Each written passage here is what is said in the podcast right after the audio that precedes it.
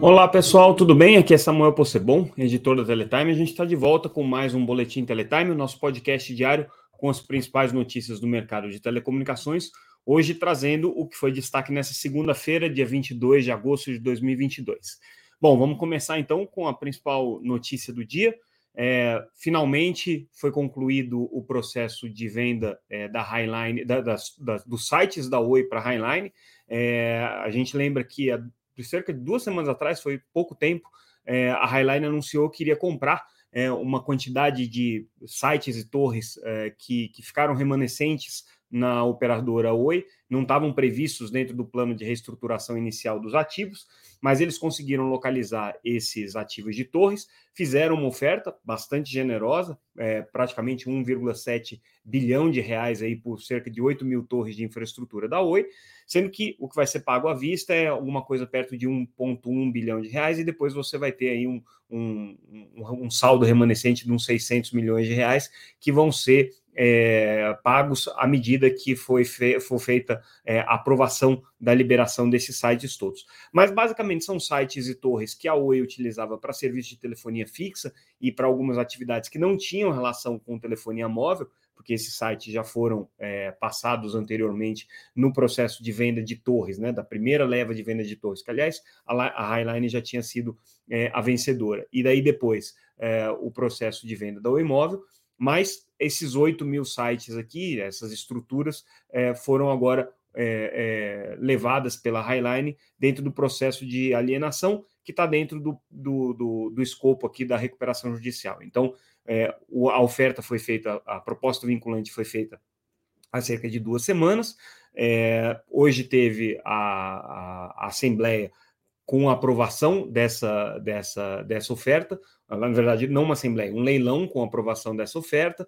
É, havia outras duas é, possíveis can candidatas que estavam é, olhando esses ativos, mas que não fizeram é, lances. Então, é, tanto a American Tower, que estava que tava interessada nesse processo, quanto é, a, a, a, outra oferta que estava, a outra é, empresa interessada que estava é, buscando informações, que era a IHS, é, não fizeram ofertas, então a Highline levou esses sites aqui sem nenhuma concorrência, e com isso, né, ela fortalece aí o seu portfólio no Brasil, hoje ela já tem cerca de 5 mil é, sites e vai ampliar ainda mais com isso.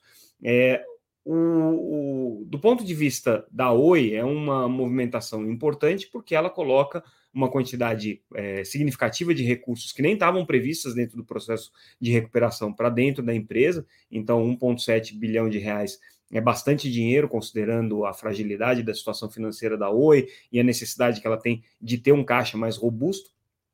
Por outro lado, isso aqui vai criar para ela é um custo operacional adicional, porque ela continua tendo a necessidade de utilizar esses sites para o seu serviço. E tem um complicador, que é o complicador regulatório. Né? Essa operação ainda precisa passar pelo crivo da Anatel e do CAD. É, dentro desses ativos aqui, tem bastante coisa que pode ser considerada bem reversível, são ativos vinculados de alguma maneira à concessão da Oi, e aí com isso, para que a Oi possa é, definitivamente transferir a titularidade desses ativos aqui, ela vai precisar da anuência da Anatel. Deve ser uma discussão um pouco complexa, não deve ser tão simples assim, mas é, de qualquer maneira a Highline está bancando aí essa, essa disputa. Claro que tem um, uma reserva né, para o caso de algumas é, dessas, desses sites não serem aprovados aqui para transferência. Então, tudo isso ainda vai depender da aprovação aqui da, da, da Anatel e também do CAD é, do órgão concorrencial. Mas, de qualquer maneira, um passo importante para a Oi, que até o final desse mês deve sair do processo de recuperação judicial. Outra notícia que a gente traz, na verdade, é mais uma análise do que uma notícia. É, a gente fez um comparativo sobre as redes neutras é, da Vital e da Fibrasil, as duas principais operadoras de redes neutras hoje atuando no mercado brasileiro, é, para entender um pouco onde é que elas se sobrepõem, onde é que elas não se sobrepõem. É, a razão por trás dessa matéria está tá no fato de que os grandes anúncios que foram feitos na semana passada pela, pela Fibrasil, é, de parcerias tanto com a Vero quanto com a Sky, terem incluído cláusulas de não exclusividade, né? Quer dizer, é, não existe aí uma vinculação de que é, esses clientes, a Vero e a Sky, vão ter que utilizar a, apenas a rede da Fibrasil, né? É, e uma das alegações é justamente essa, porque são empresas que têm interesse de ter a maior complementariedade, a maior é, possibilidade de atingir o Brasil inteiro utilizando diferentes redes neutras. E a gente foi olhar é, como que as duas redes neutras se comparam. E claro que existe uma diferença bastante grande, é, principalmente pelo fato de que é, a Vital ela se originou de uma rede neutra é, nacional, de uma rede nacional da Oi, uma rede de fibra nacional, enquanto a Fibrasil se originou de uma rede que também tinha uma cobertura nacional, mas que excluiu todos os ativos no estado de São Paulo quando a Vivo fez a segregação dos ativos aqui para criar a Fibrasil. Então, no final das contas, né, pelo levantamento que a gente fez, e daí todas essas informações estão bem detalhadas lá na matéria, com as tabelas, os comparativos e tudo mais, mas no final das contas, a Vital tem hoje 247 é, municípios que ela cobre com a sua rede neutra, e a Fibrasil tem é, 76 municípios que ela cobre com as suas redes neutras. É, do ponto de vista de é, lares servidos por essas redes, a Vital tem uma quantidade bem maior, 17 milhões de, de, de, de homes passed, enquanto a Fibrasil tem 2,5.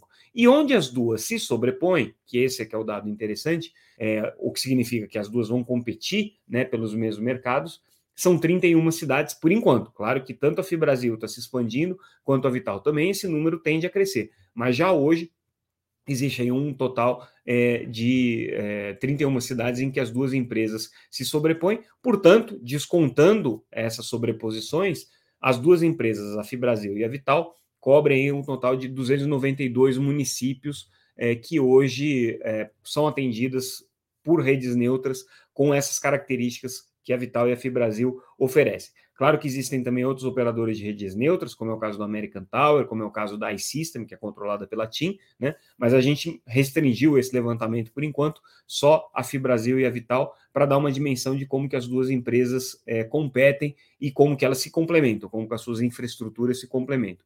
Então, é, vale a pena dar uma olhada ali na matéria, a gente tem os dados ali bem dissecados com relação a essa comparação, para quem está interessado em entender um pouco como que as redes neutras podem servir para a entrada de novos atores, como é o caso, por exemplo, da Sky, né? olhar esse, esses, essa demografia e essa distribuição geográfica das, da, das duas operadoras é, pode ser bem interessante. Falando um pouquinho é, sobre é, o mercado de competição, aqui a gente é, traz a informação de que hoje a Brintel, que é a associação que representa as empresas de torre, as empresas torreiras, né, como a gente chama, é, buscou é, a imprensa e, e, e, divulgou uma carta, que na verdade também foi encaminhada aqui ao CAD e à Anatel, pedindo rigor e critério na análise do processo que envolve é, o acordo de operação entre Vivo e o Init. A gente noticiou esse acordo já há duas semanas, ele já levantou uma série de discussões sobre é, se isso representaria ou não uma concentração no mercado. Algumas associações, como o caso da Telcomp, mostraram muita preocupação com relação a esse acordo. Teve declarações da Anatel, declarações do presidente da Anatel, depois uma entrevista com o Init. A gente já cobriu bastante esse assunto, mas agora a Brintel, que é a empresa de torres, entrou aqui no circuito.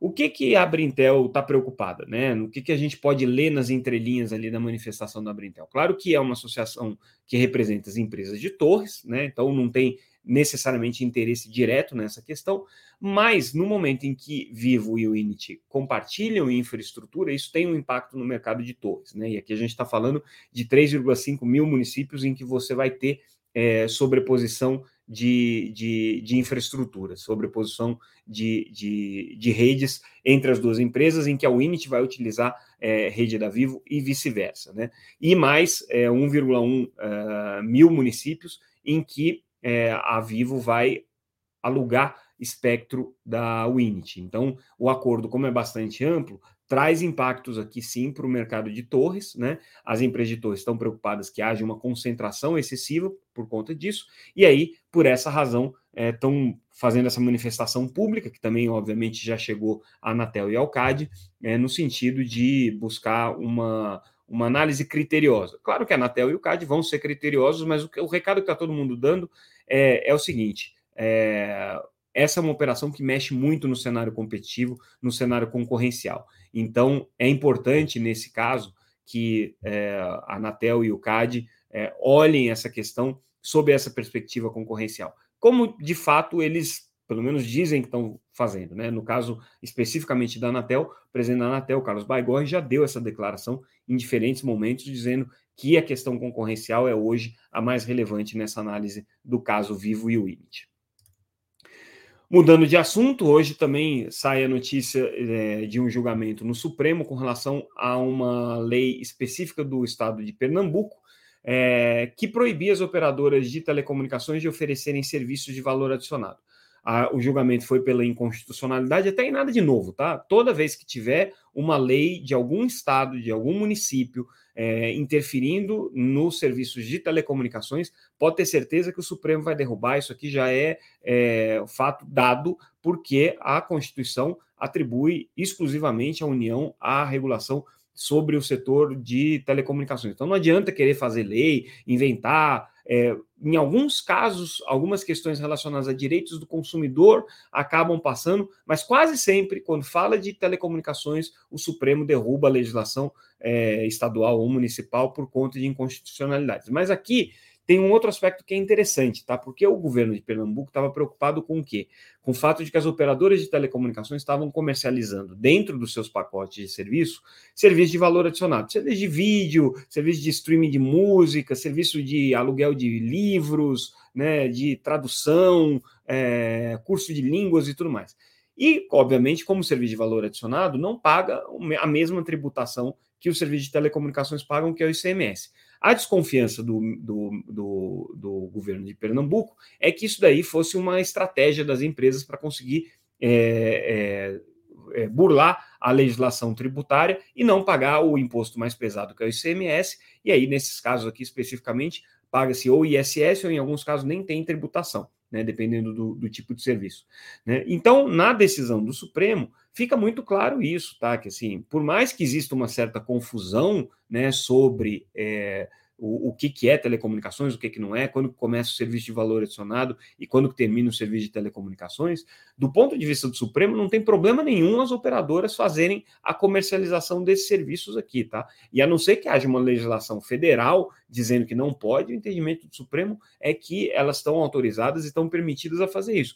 As receitas federais que se virem para conseguir fiscalizar e encontrar formas de enquadrar dentro desses serviços aí que as empresas de telecomunicações oferecem o tributo de ICMS, que é muito mais alto, né? Agora baixou para 16%, né? Por conta da medida provisória que reduziu é, o ICMS em serviços essenciais. As, claro que os estados estão protestando, estão indo é, para a justiça e tudo mais, mas de qualquer maneira ainda é um tributo bastante elevado em comparação com os serviços é, que não são caracterizados como de telecomunicações, porque quando é ISS, a tributação é de 5%, é muito menor do que os 16% aí do ICMS. Né? E isso 16 agora, né? porque até dois meses atrás, essa tributação passava de 35%. Então, essa decisão aqui do, do Supremo é importante por todos esses aspectos aqui que eu destaquei.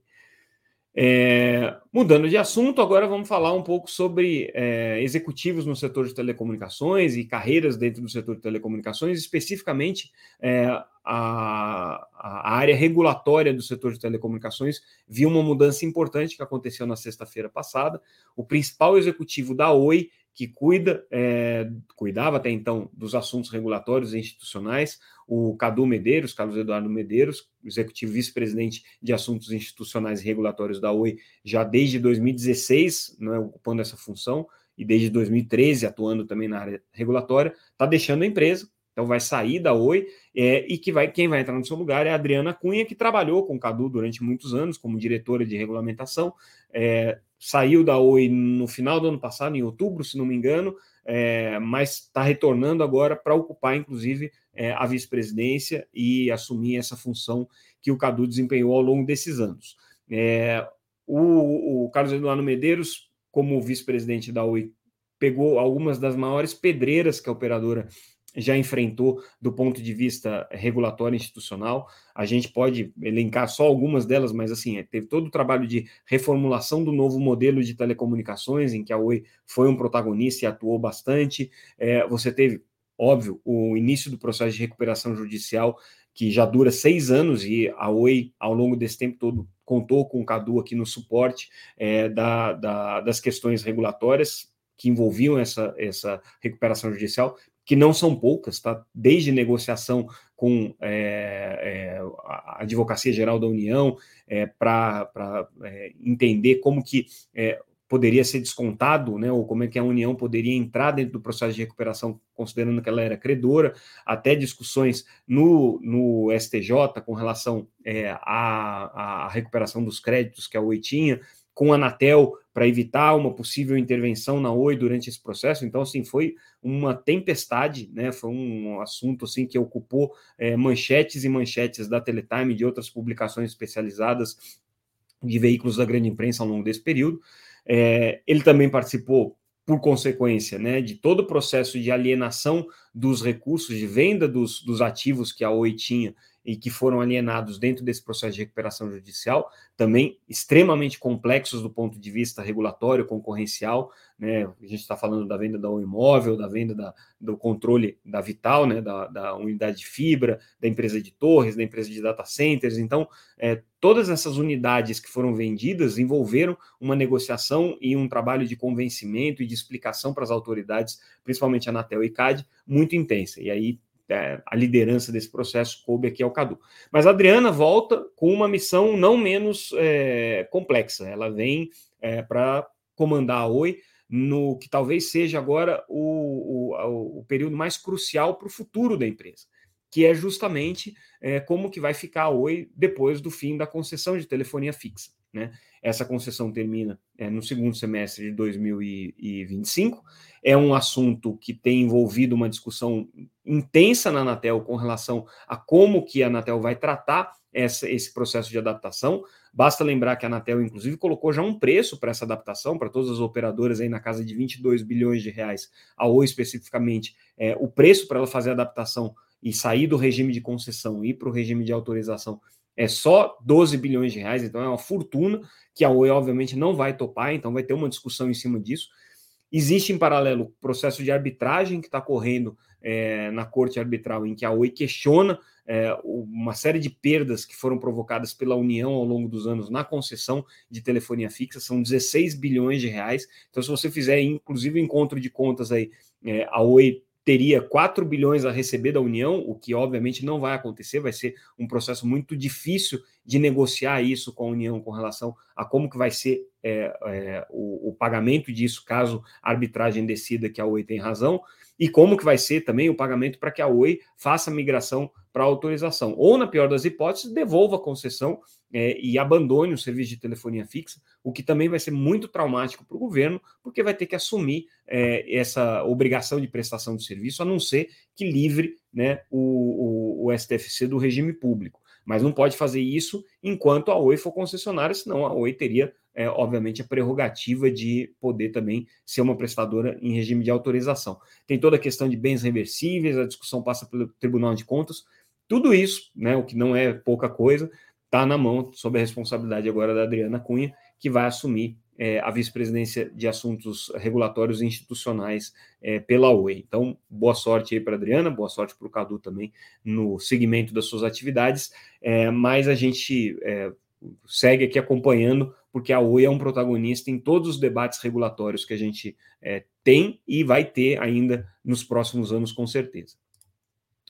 Hoje começou o congresso da SET, é, a Sociedade de Engenharia de Televisão, em São Paulo, e aí fazendo a ponte entre radiodifusão e telecomunicações, um dos debates que aconteceram lá foi justamente sobre o papel do 5G no setor de radiodifusão, como que o 5G pode ser aproveitado na radiodifusão. Basicamente, hoje a gente está falando sobre uma utilização para o mercado pro, pro, no âmbito corporativo, as emissoras de televisão utilizando links de 5G para fazer entradas ao vivo, né, no chamado é, é, é, na chamada tecnologia de Mushlink, né, que é quando o repórter leva uma mochila conectada à rede móvel e utiliza essa mochila para fazer a transmissão daquilo que é captado pela câmera. Com 5G, pelo que se aponta aqui nas discussões, isso se potencializa imensamente, porque você tem uma capacidade da rede muito maior, e tem um aspecto interessante que vale a pena a gente destacar: os radiodifusores veem no 5G a possibilidade de utilizar o, a, o atributo de slicing das redes de 5G, que é quando você consegue definir e travar uma determinada qualidade de serviço para um determinado é, cliente. Então, no caso, os radiodifusores seriam os clientes contratantes da, do, da conexão de 5G, mas com uma qualidade de serviço específica para esses links de transmissão ao vivo que são é, potencialmente é, viáveis em cima do 5G, já existe tecnologia para isso e tudo mais. Então, talvez aí a radiodifusão seja inclusive um dos primeiros clientes do setor de telecomunicações a demandar um 5G com qualidade controlada de, de, de, link, com slicing de rede, porque eles têm uma aplicação muito específica para isso e que requer esse tipo de controle sobre a rede de 5G. Então, esse aqui foi um dos temas discutidos no Congresso da Sete, a gente vai acompanhar o resto da semana. E aí, para a gente encerrar o nosso boletim de hoje, é, destacando que é, as operadoras formalmente lançaram então o serviço de 5G em Florianópolis, Rio de Janeiro, Palmas e Vitória. É, já estava previsto isso, a gente já vem noticiando sobre esse assunto desde a semana passada, né? A Anatel já tinha dado a liberação. É, o interessante só dessa história é que com essas novas é, operadoras aqui entrando, você já tem, do, com essas novas cidades entrando aí no, no hall dos serviços prestados pelas operadoras, já são 12 capitais que contam com sinal de 5G hoje, tá? Então, é, além dessas aí que eu mencionei, Brasília, João Pessoa, Belo Horizonte, São Paulo, Porto Alegre, Salvador, Curitiba e Goiânia já tem o sinal de 5G, e aí é, o destaque fica para o fato de que as operadoras de telecomunicações estão lançando já os serviços, mas com uma infraestrutura muito maior do que a demandada pelo próprio edital. Então, estão lançando o serviço já com uma cobertura de rede é, que ainda que tenha pontos é, ainda de áreas de sombra, pontos que não estão devidamente cobertos, mas essas é, redes que estão sendo lançadas o 5G já é, abrangem uma, uma extensão territorial muito maior do que aquilo que é exigido pela regulamentação. Então, é um fato aí a ser comemorado dentro da estratégia das operadoras de ampliar a sua infraestrutura. E é isso, pessoal. A gente fica por aqui com o nosso Boletim Teletime, nosso podcast sobre o mercado de telecomunicações. Se vocês não conhecem ainda o nosso site, entrem lá, www.teletime.com.br. É, todas as informações que a gente analisou e noticiou aqui estão lá disponíveis gratuitamente. Vocês também podem se cadastrar para receber a nossa newsletter diretamente no seu e-mail, ou ainda podem seguir a gente nas redes sociais, sempre como arroba Teletime News. Estamos no LinkedIn, no Facebook, no Instagram, no Twitter e também no YouTube com esse podcast diariamente e com alguns conteúdos extras que a gente faz no nosso canal Teletime Live. Então ficamos por aqui, pessoal. Obrigado pela audiência. Até amanhã. Até mais.